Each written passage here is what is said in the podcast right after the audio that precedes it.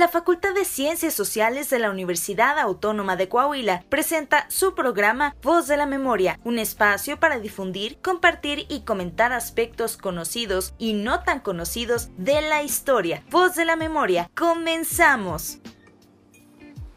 Hola, ¿qué tal? Muy buen día a todos, todas, todas quienes nos están siguiendo en esta nueva transmisión de su espacio Voz de la Memoria. Los saludo con muchísimo gusto. Mi nombre es Sara Estrada. El día de hoy estoy con mi compañero y amigo Cristian Silva. Hola a todos, gracias por escucharnos. Hola Sara, ¿cómo estás? Espero que estés muy bien. Todo cool. El día de hoy tenemos un invitado muy especial, ya ha estado con nosotros en otras ocasiones, pero claro que pues se los vamos a presentar, vamos a leer un poquito sobre su semblanza. Él es José Luis Aguilar Guajardo, es licenciado en Historia por parte de la Unidad Académica Multidisciplinaria de Ciencias, Educación y Humanidades de la Universidad Autónoma de Tamaulipas. Es maestro en Historia y Estudios Contemporáneos del Noreste de México y Texas por el Colegio de Tamaulipas, doctorando en Ciencias Sociales con orientación hacia la historia en el Colegio de Tamaulipas. Ha realizado varias estancias académicas en Europa, donde figura su destacado desempeño en la Universidad de Cantabria en Santander, España. Ha sido también cronista honorario y director del Archivo Histórico Santillana del municipio de Abasolo, Tamaulipas. Colaboró por nueve años en el Archivo General de Nuevo Laredo como jefe de investigaciones históricas y desde hace cuatro años se desempeña como investigador en el Instituto de Investigaciones Históricas de la Universidad Autónoma de Tamaulipas. Cuenta también con publicaciones que abordan temáticas de la etapa virreinal y del primer tercio del siglo XIX en el noreste de México y particularmente en Tamaulipas.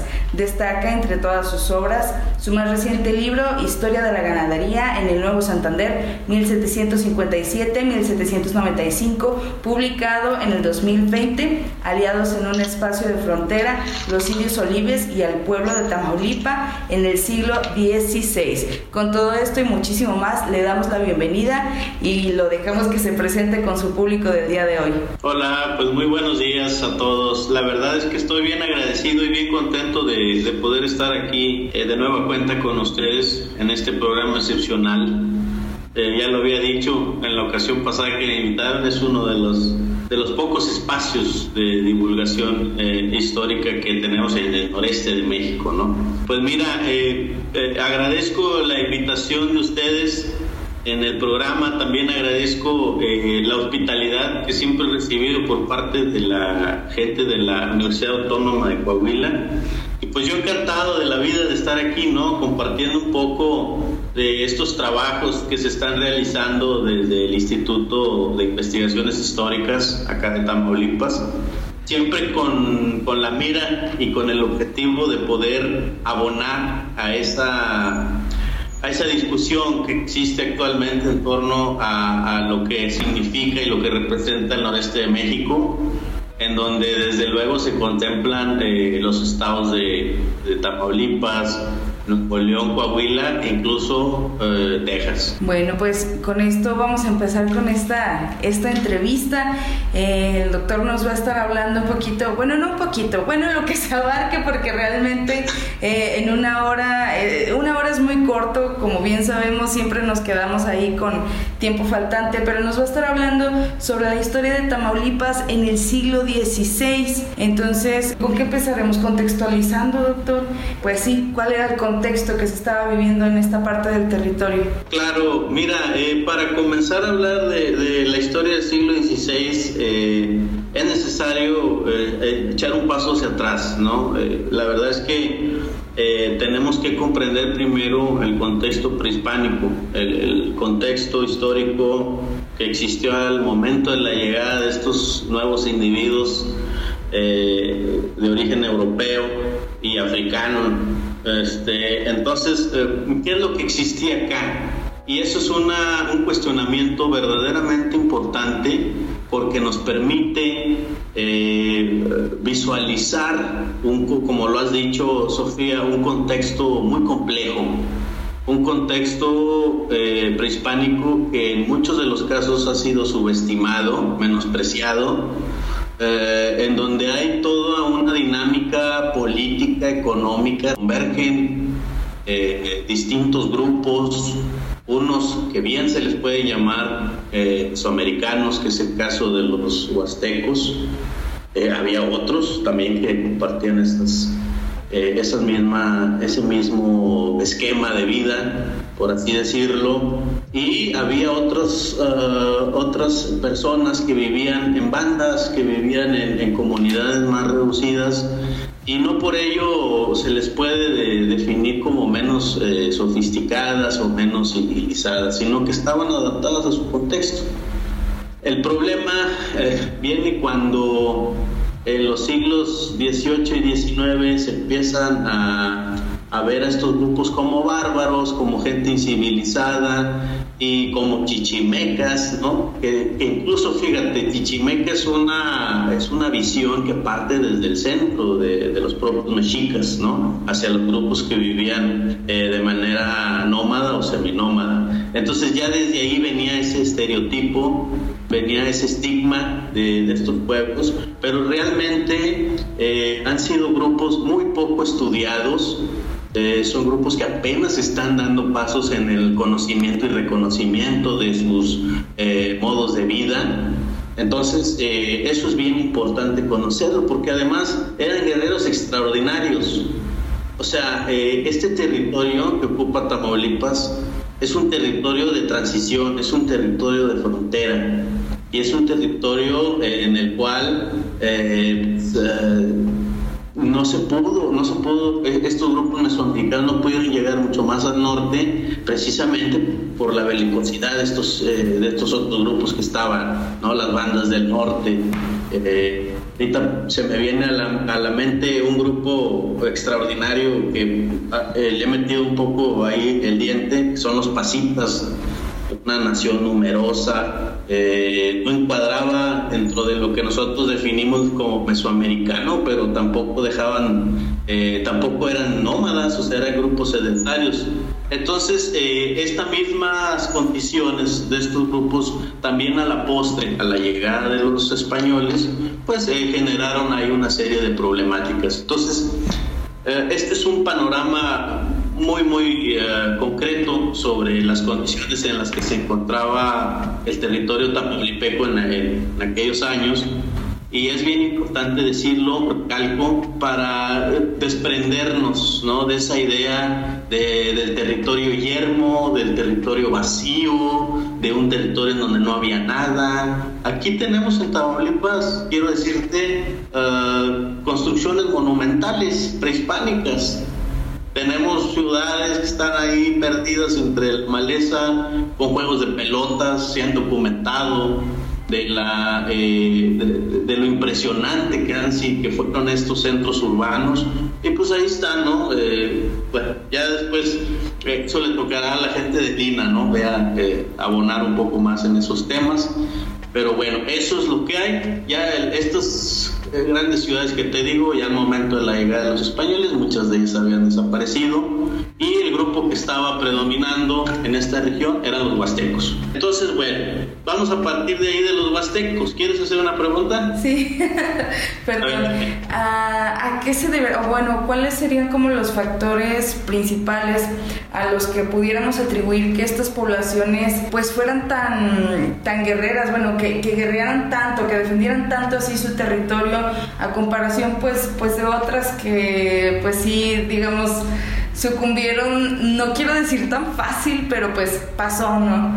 Eh, ¿Cuáles serían como estos factores? Pues mira, hay muchos, hay muchos factores, ¿no? Eh, el clima es un factor eh, fundamental porque aquí en, esta parte eh, del territorio pues eh, hay años como, como este año precisamente de, mucha sequía.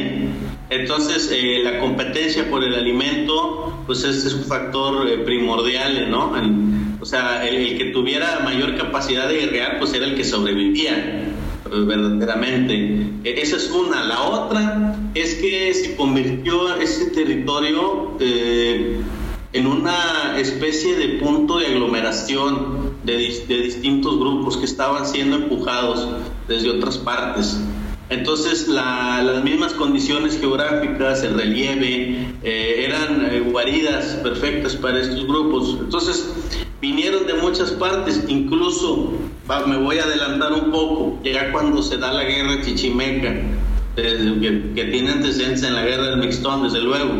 Todos estos grupos, pues muchos van a ser empujados guachichiles, zacatecos y gente que, evitando el exterminio o evitando el sometimiento de los españoles, pues venían a dar acá. Entonces aquí se hizo un bolsón, le llamaban un bolsón de gentiles, porque fue un, lugar en donde se aglomeraron distintas bandas y desde luego, o sea, hubo alianzas entre los grupos indios, pero también hubo disputas.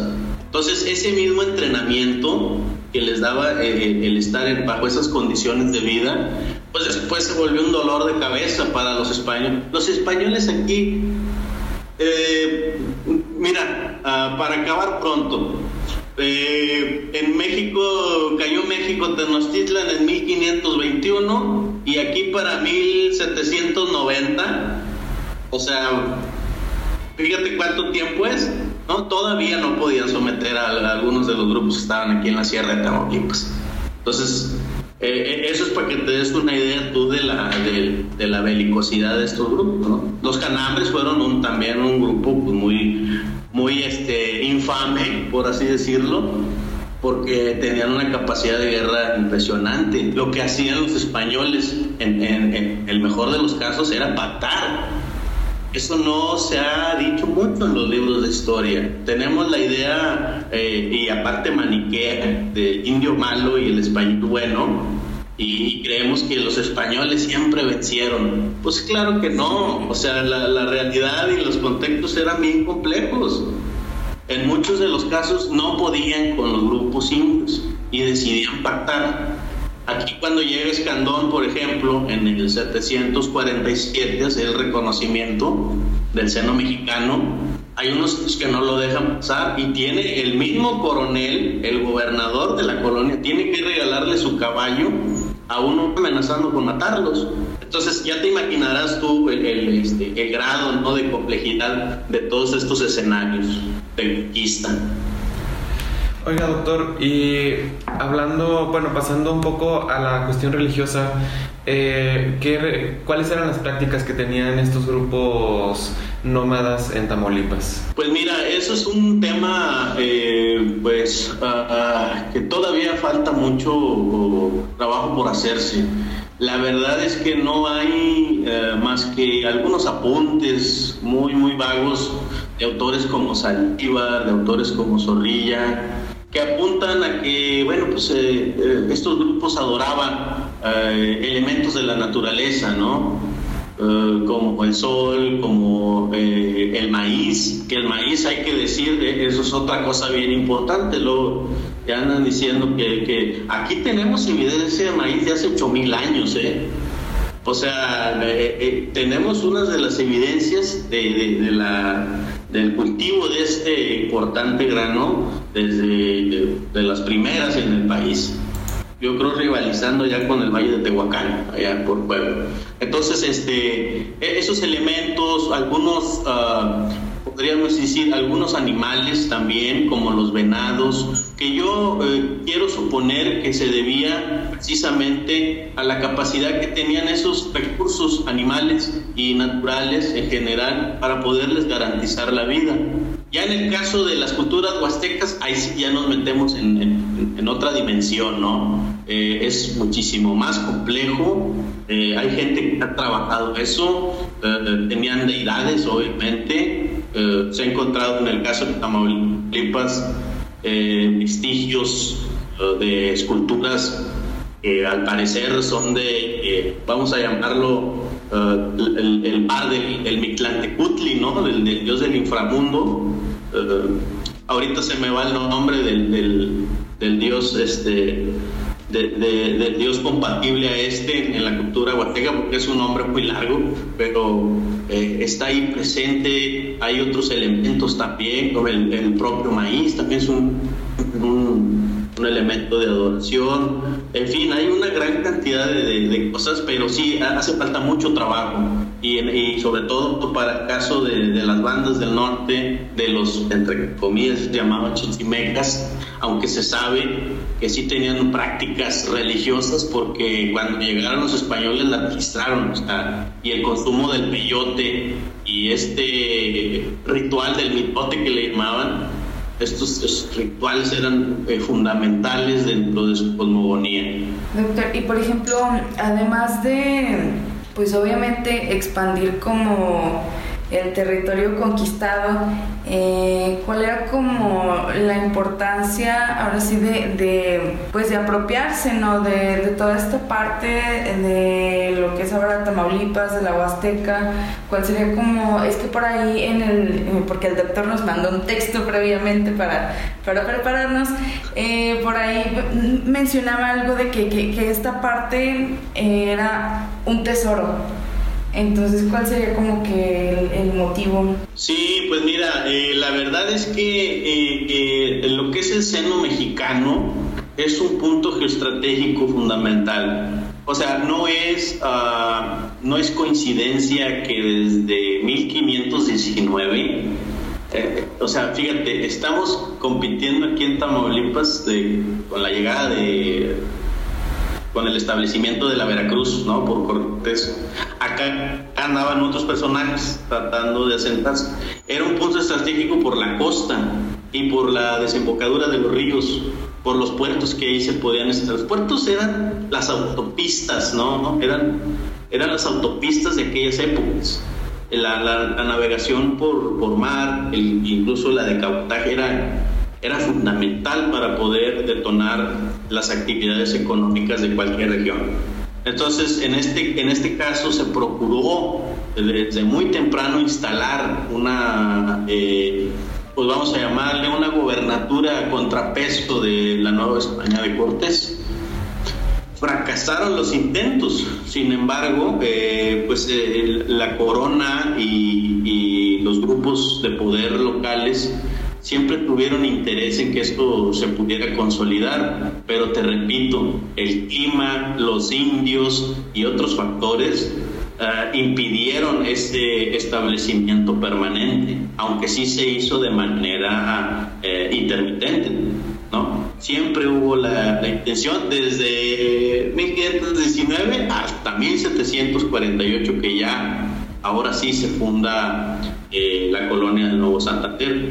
Pero lo que te quiero decir aquí, mira, eso es, es bien importante porque eh, hay una disputa, hay una disputa por el, territorio y la Huasteca va a ser una de las de, de, los territorios más preciados y más codiciados, porque cuando recién cae México Tenochtitlan, lo primero que hace Cortés es aventarse a la Huasteca, ¿no?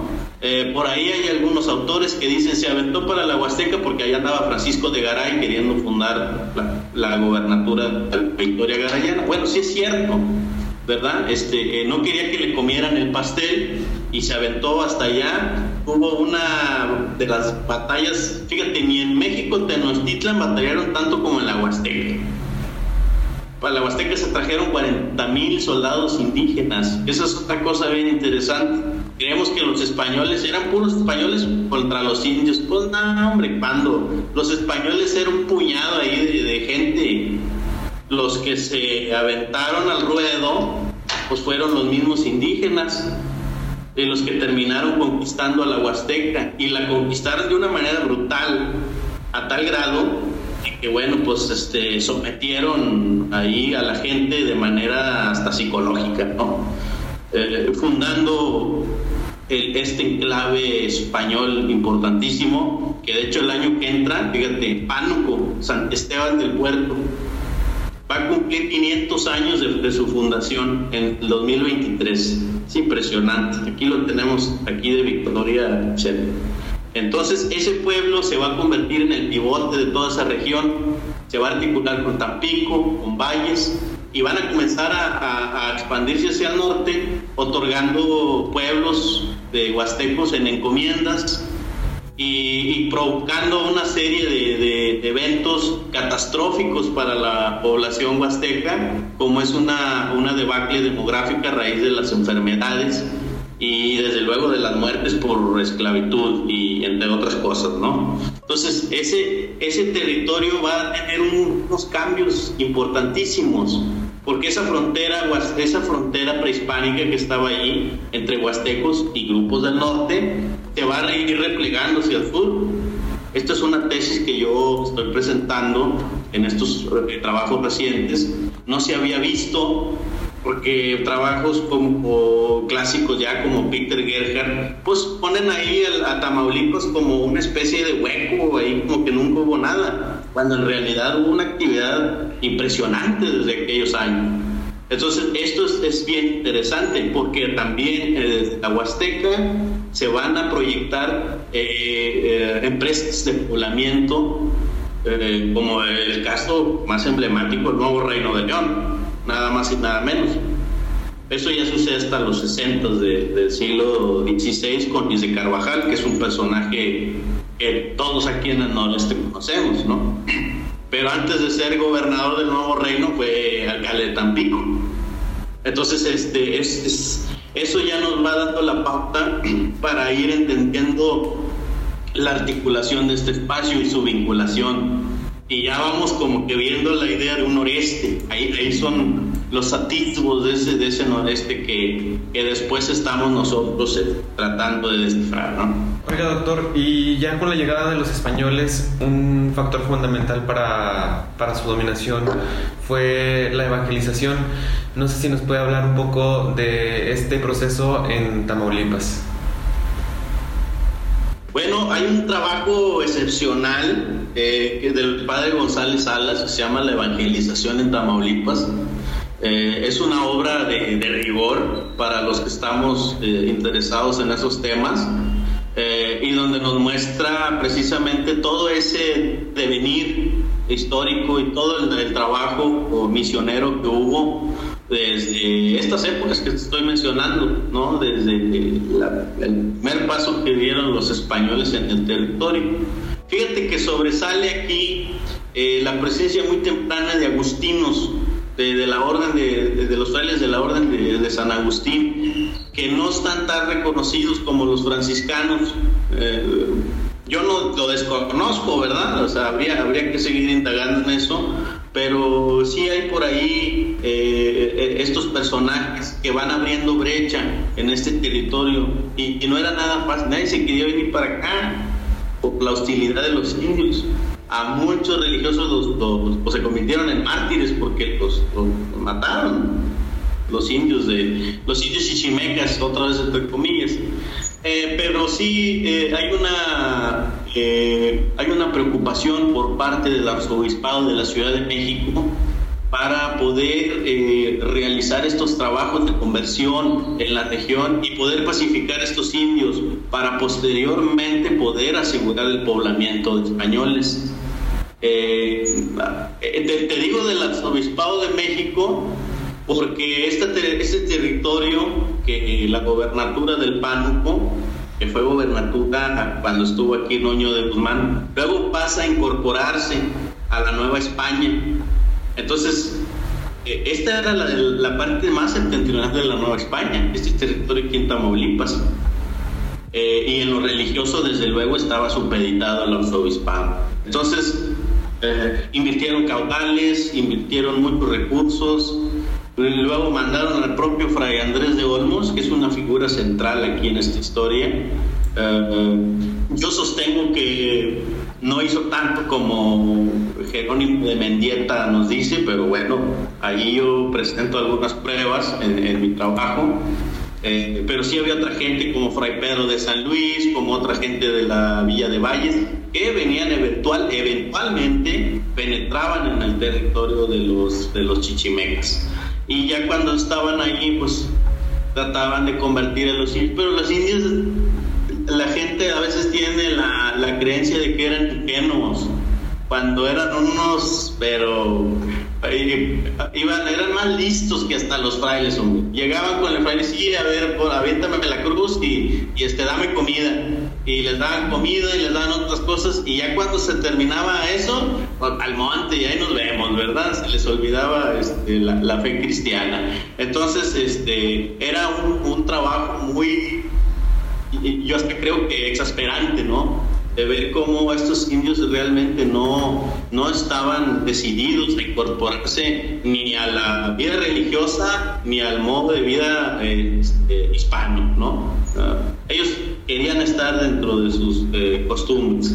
Entonces, eh, sí hay un trabajo muy importante, eh, se va a proyectar durante todo el siglo XVI al XVII, llegan le toca también eh, incorporarse a este territorio gente del obispado de Michoacán, particularmente en lo que son los pueblos de Palmillas, Tupla y Jaumave, van a estar bajo la jurisdicción de la custodia de Santa Catarina del Río Verde. Y se va a dar aquí una amalgama espantosa, ¿no? Ya en el siglo XVIII surge el, el obispado de Linares, que también va a tener injerencia en, en, buena parte del, territorio del Nuevo Santander. Y, entonces ya sabrán, ¿no? Había, había obispado, había obispado de Michoacán y había obispado de Linares, ¿no? Este, es bien interesante, por ahí hay un trabajo, eh, yo te lo recomiendo, de la doctora Nancy Leiva, eh, una gran amiga y una profesional eh, que se ha dedicado mucho tiempo a ver estos aspectos. Y, ahí va dilucidando, ¿no? Todas estas ah, eh, jurisdicciones eclesiásticas y el trabajo que hicieron también los, misioneros en la, la zona. Doctor, antes de continuar con esta entrevista, ¿qué le parece? Si vamos a un pequeño corte y ya volvemos para seguir hablando sobre la historia de Tamaulipas en el siglo XVI. Claro que sí. Ya regresamos a este su espacio, Voz de la Memoria, no sin antes hacerles, como ya es costumbre, el aviso parroquial de que la Facultad de Ciencias Sociales de la Universidad Autónoma de Coahuila cuenta con la licenciatura en Historia y con la maestría en Historia del Noreste Mexicano y Texas. Este es un aviso pues para todas aquellas personas gustosas del chismecito histórico, que son curiosas y que por ahí pues eh, son gustosas también de la investigación, de la lectura, de revisar archivos, documentos, pues por aquí tenemos las puertas abiertas. Les recordamos que nos ubicamos en la zona centro de la ciudad de Saltillo, en el cruce de las calles de Hidalgo y Juárez, por aquí para que se den la vuelta, conozcan el edificio y también les recordamos, nos encuentran en todas las redes sociales con el nombre de nuestro programa Voz de la Memoria. Estamos por ahí en Twitter, Facebook, Spotify, YouTube e Instagram para que chequen todas nuestras publicaciones. Estamos en una charla con el doctor José Luis Aguilar Guajardo. Él nos está hablando sobre la historia de Tamaulipas en el siglo XVI y con esto, eh, doctor, quería preguntarle, nos estaba hablando antes del corte de cómo la población en esta parte del territorio empezó a diezmarse pues por la llegada de los colonizadores, por las enfermedades y demás. ¿Cuáles serían entonces como las actividades económicas que pudieron desarrollarse en esta zona? Sí, mira, eh, eh, es un hecho irrefutable el que la presencia de hispanos eh, en este punto causó estragos eh, impresionantes, ¿no? Hay trabajos muy serios eh, como el de Coqui Bora que desde hace años 60, 70, pues ya estaban ellos apuntando un desplome para que te des idea, ellos asientan que al momento de la llegada de los hispanos había alrededor de dos millones de personas en la Huasteca ya para finales del siglo XVI había unos cuantos miles, ¿no? Entonces ahí surgió uh, una, un interesante cuestionamiento, ¿qué, es, qué, pasó con esta gente que vivía eh, en estos pueblos? Obviamente uh, más gente falleció debido a las enfermedades porque no se está no hubo la capacidad de, contabilizar eh, los decesos en los grupos eh, nómadas y seminómadas no eh, lo que sí es bien cierto también es que para los años finales de los 20 y, y, todos los 30 que es cuando estuvo por aquí por este por estos rumbos Nuño de Guzmán es un personaje de negra fama se esclavizaron, se esclavizaron muchos de estos indios y fueron llevados por miles a las Antillas. O sea, los, encadenaban, los cerraban como a las reses y eh, los llevaban para allá. ¿A qué? Pues a desempeñar trabajos de minería. Eh, sucedía esto porque la gente latina se moría muy fácilmente. Eh, y, el comercio también de, negros era pues era muy costoso entonces tenían aquí estos indios que además eran rebeldes y pues lo que hacían era apresarlos para llevárselos principalmente a Cuba y a la isla de la Española, ¿no? Ahí a desempeñar este tipo de labor. Es, una, es un proceso histórico bien importante porque también esto va a dar la pauta para que esa frontera la que comentaba hace rato se replegara hacia el sur. Esa frontera eh, originalmente prehispánica, pues se, acabaron los pueblos, obviamente que la, gente que vivía hacia el norte se fue replegando hacia el sur.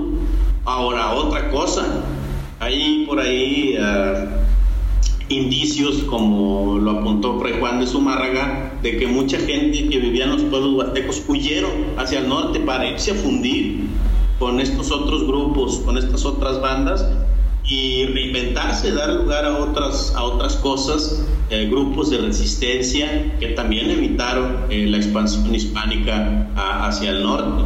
Entonces, con todo esto que te estoy comentando, se va a dar un fenómeno de la creación, fíjate bien, desde el siglo XVI de una frontera de guerra, que también a veces se le denomina frontera de guerra chichimeca la gente a veces piensa, no, pues es que los indios, no, pues ellos estaban defendiendo su territorio. O sea, realmente estaban tratando de garantizar la supervivencia de su forma de vida, de su comunidad, de sus costumbres, ante el embate que estaban eh, sufriendo por parte de los, de los hispanos, que actuaron con una brutalidad tremenda. O sea, los hispanos venían de la conquista, o sea, estamos hablando de un periodo muy temprano aquí de la historia. Acababan de, este, estar allá eh, combatiendo con los musulmanes y ya los habían, eh, conquistado Granada, todos este, eh, los reinos musulmanes del sur de la península ibérica. Estos venían encarnizados ¿no? Venían encarnizados y cuando en batalla, pues obviamente eran, brutales. Ahora, la otra cosa que también es bueno apuntar, no todas las guerras ni no todas las batallas se dieron entre indios y españoles. Había disputas entre los mismos indios desde antes de la llegada de los españoles. Está el caso, pues ahí está el caso de los tlaxcaltecas, ¿no? Y los tarascos contra los mexicas Incluso dentro del mismo Valle de México hubo disputas entre ellos. Y en el caso de los huastecos y de la gente que vivía aquí en el territorio que hoy ocupa Tamaulipas, era lo mismo. Los huastecos tenían un sistema de, estructura jerárquica social muy parecida a los mayas. Que los mayas son primos, huastecos y mayas provienen del mismo tronco. Eh, y se establecían a través de señoríos o ciudades-estado que tenían un, cierto, eh, un cierto territorio bajo su jurisdicción, incluso otros pueblos más pequeños. Eran, eran, este, estaban avasallados por un señorío. Y entre esos mismos señoríos se, pues, se daban palo, ¿no? Eh, eh, entonces, esta fue una de las causas también para que el territorio fuera difícil de someter. Porque en el caso de México, tumbaron la cabeza, tumbaron a Tlatuani y Cortés se monta sobre esa misma estructura. Pero aquí, pues tumbaban a uno y les brincaba el otro, o, otro se aliaba con otro señorío y le daban guerra a los españoles, o pactaban los españoles con uno, pero eh, se enojaban los de otro señorío. Entonces, es una realidad muy, muy compleja y este y pues bueno, por esa misma razón, cuando llegan aquí los españoles, pues van a hacer gala del sometimiento del pánuco, pues, para decir que fue una empresa verdaderamente complicada y con ello poder también solicitar a la corona toda una serie de canonjías que muchas de ellas se vieron reflejadas en mercedes de tierras. que otorgan ya títulos de propiedad y se otorgan pueblos, algunos de los pueblos que quedaron eh, de estas eh, en encomiendas. Para el caso de Tamaulipas hay varias encomiendas. Eh, está la, una de las más importantes es la de Tanchipa, que está muy cerca de la cabecera municipal del, del Mante, el Mante de Tamaulipas. Es un territorio huasteco, obviamente y, este, era cabeza de, toda esa comarca. Entonces, como tú te puedes dar cuenta, hay aquí todo un escenario eh, bien interesante y complejo que nos demuestra a todas luces que en este territorio la actividad hispánica se remonta hasta muy temprano, el siglo XVI. Y ese es el objetivo primordial también de, de, esta charla, ¿no?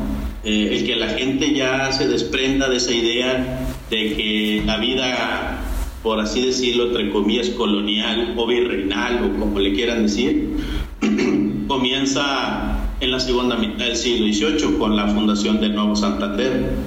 Aquí ya habían eh, se habían concedido tierras para los huastecos, eh, se habían metido haciendas y después cuando se funda el nuevo reino de León, también los reineros van a tener injerencia sobre el territorio. Entonces, es, es, algo que se pierde de vista ¿no? de, de, la historiografía local y regional. Oiga, doctor, y ahorita nos hablaba de la importancia de Tamaulipas por ser costa. No sé si nos puede mencionar algunos puertos que se fundaron durante este periodo y qué se exportaba desde ahí. Mira, eh, sí es fundamental, te, digo, el comercio marítimo era, era eh, indispensable para la monarquía hispánica. Eh, fue a través de estos medios como eh, la metrópoli, o sea, los reinos peninsulares se pudieron abastecer de, de, los recursos del nuevo mundo, de estos ricos recursos, sobre todo los minerales que, el, comercio del mineral o la exportación del mineral de la Nueva España hacia España transformó al mundo, o sea, revolucionó al mundo, eh, hizo de España un imperio. Eh, entonces, eh, sí se procuraba la apertura de puertos, pero también había mucho celo por parte de las autoridades que estuvieron en la Nueva España porque ellos habían establecido un monopolio eh, comercial que vinculaba a la Ciudad de México con el puerto de Veracruz.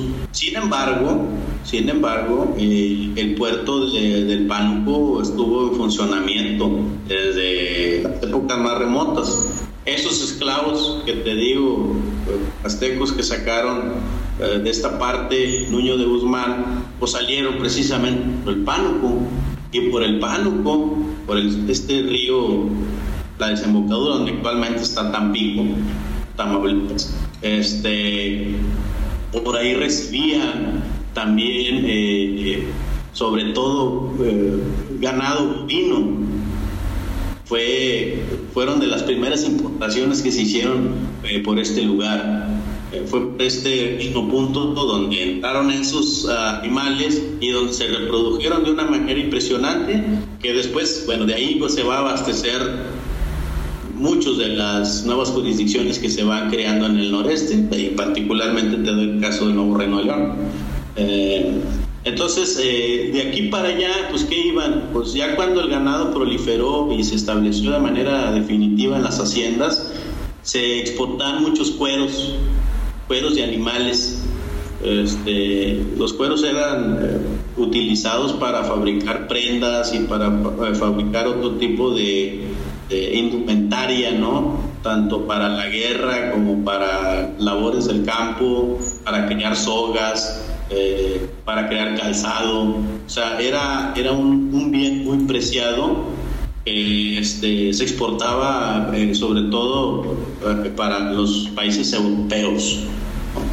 Eh, no tenemos eh, más noticias de eso, salvo la sal, que también eh, salía por allí y se iba a, otras partes otras regiones eh, como Campeche, pero realmente el trabajo eh, de los estudios sobre los comercios que se establecieron en estos puertos son muy pobres, o sea, tenemos noticias muy vagas. Incluso, mira, eh, el proyecto original de CRAI era establecerse en la desembocadura del río las Palmas, que es el actual río Soto la Marina, que atraviesa eh, el centro del estado de Tamaulipas, y ahí se intentó establecer también un puerto. Desde aquel entonces, incluso todavía ya en el siglo XVIII con Escandón, se intentó establecer el puerto de Santander. Sí hubo comercio, pero el comercio fue muy eh, de, menor escala, pues, porque eh, las autoridades de la Ciudad de México eh, tenían miedo de que eso proliferara y que después desencadenara un comercio de contrabando, como lo hubo, ¿verdad? Aunque ellos, ellos ponían y acá disponían, o sea, ellos tenían la última palabra. El comercio ilegal aquí no es nada nuevo, no es una cosa del siglo XX ni del XXI, se viene haciendo desde que, desde que hay gente, ¿no?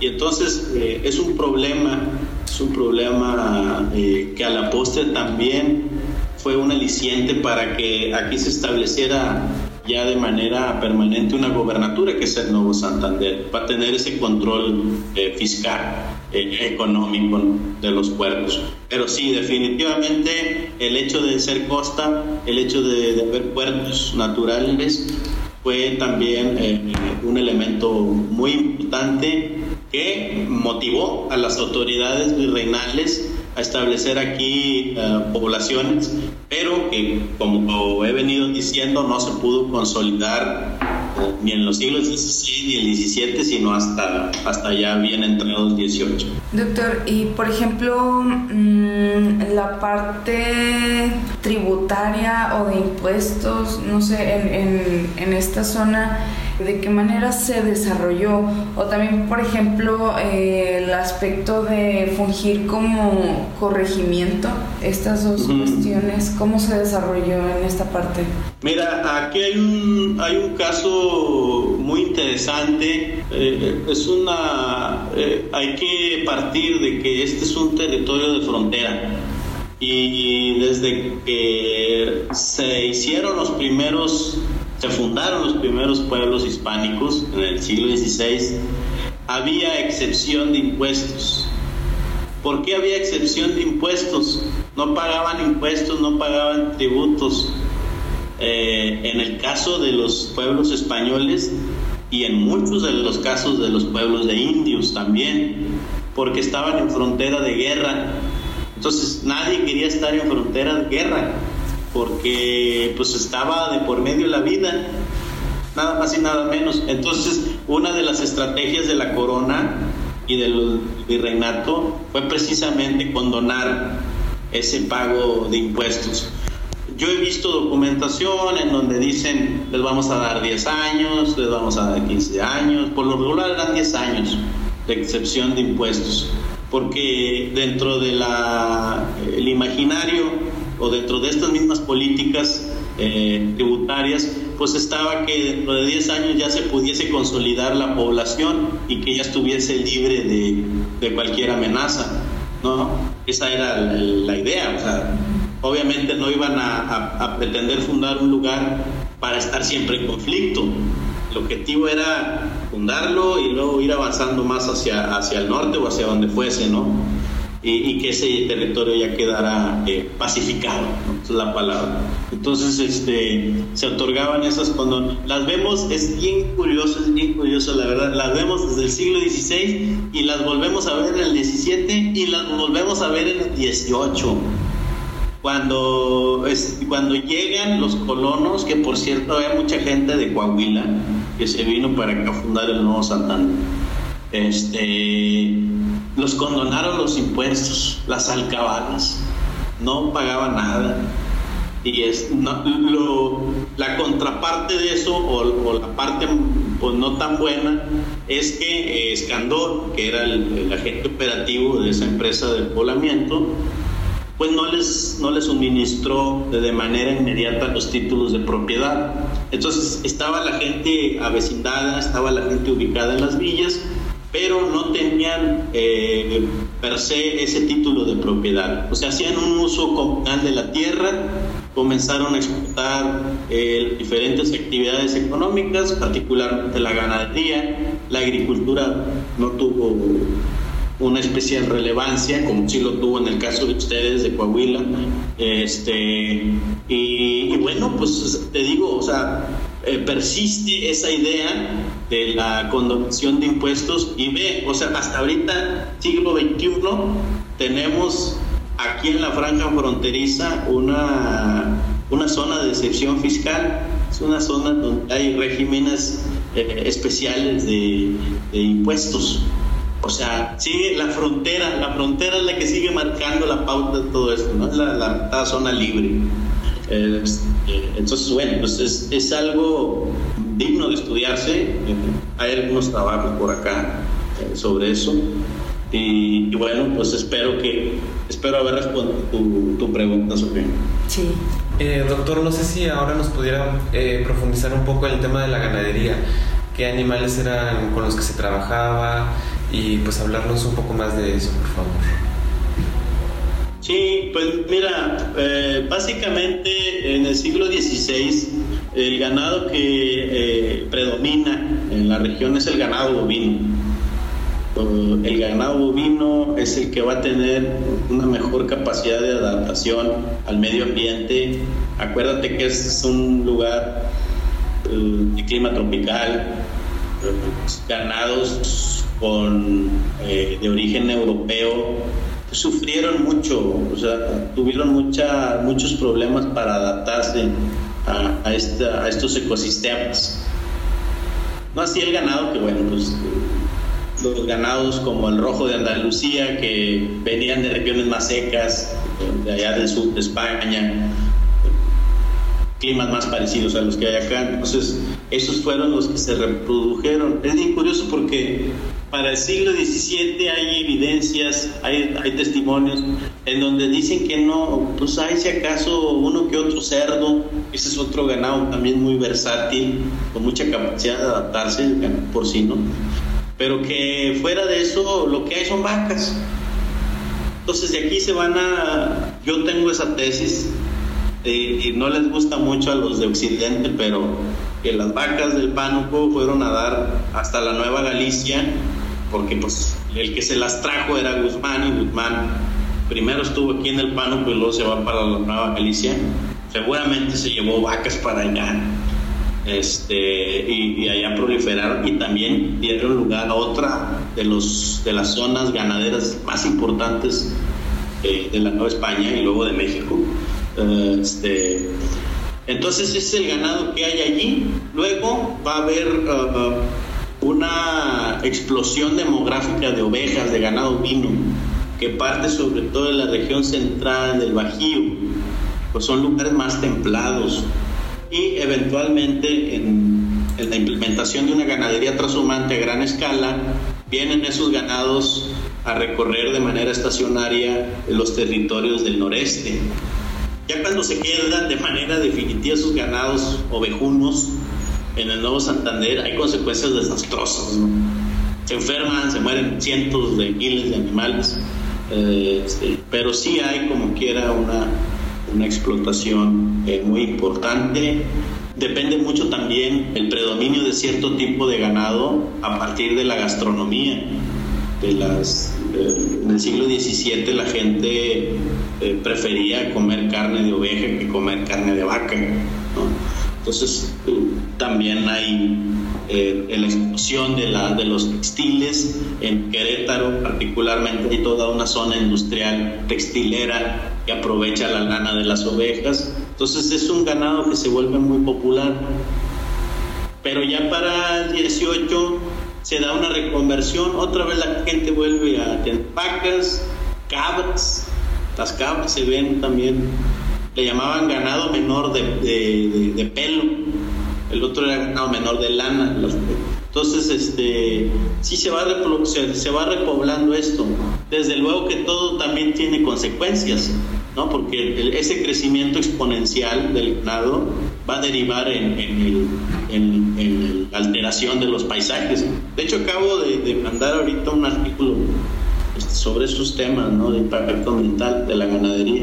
Entonces, este, sí es bien interesante, porque esa actividad económica se vuelve en la forma de vida de, los individuos que van a habitar eh, pues gran parte del noreste.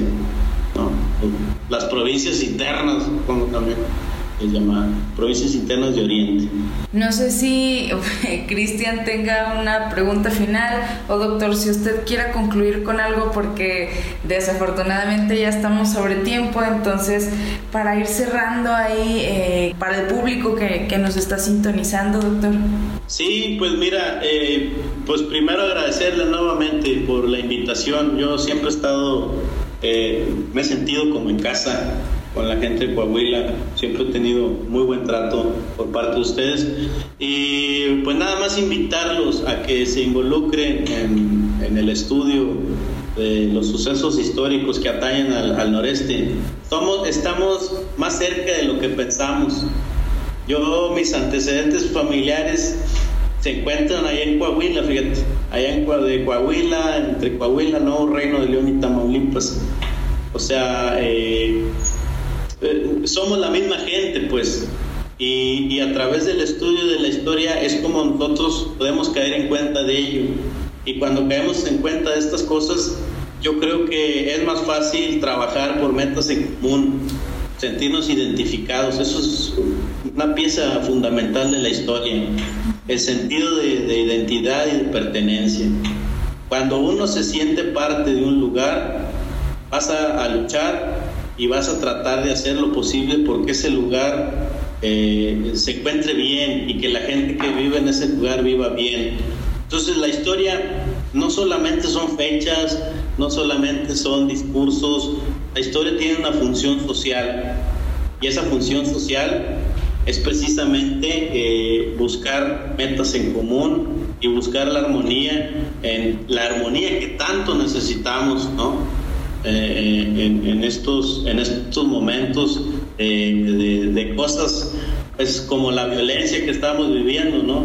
Realmente eh, debemos de rastrear nuestros orígenes para tratar de identificarnos y tratar de vivir en paz. Entonces, bueno, ese es mi comentario final. La otra cosa es que, pues bueno, espero que esto sirva, esta breve charla sirva para que la gente conozca más de esas raíces tan remotas que existen en nuestro territorio y que no piensen que las cosas surgieron de manera espontánea, ¿no? O sea, todo viene, todo esto es una serie de sucesos históricos que se van engarzando, se van concatenando para dar lugar a nuestro presente. Entonces es bien interesante saberlo y hacerlo. Y pues nuevamente les agradezco. Muchas gracias, doctor. Muchas gracias por haber estado con nosotros. Agradecemos mucho la presencia del doctor y bueno, este, por mi parte sería todo. No sé si Sofía le gusta agregar algo más. Pues nada, como dijo el doctor, como estar bien conscientes de, de todo esto, de que por qué estamos aquí, por qué ahora, y tener como también en mente que en el norte pasaron y pasaron muchas cosas, entonces, pues bueno, sin más, les dejamos la invitación para que nos acompañen en una emisión más de este su programa Voz de la Memoria. Nos escuchamos en la próxima. La Facultad de Ciencias Sociales presentó Voz de la Memoria.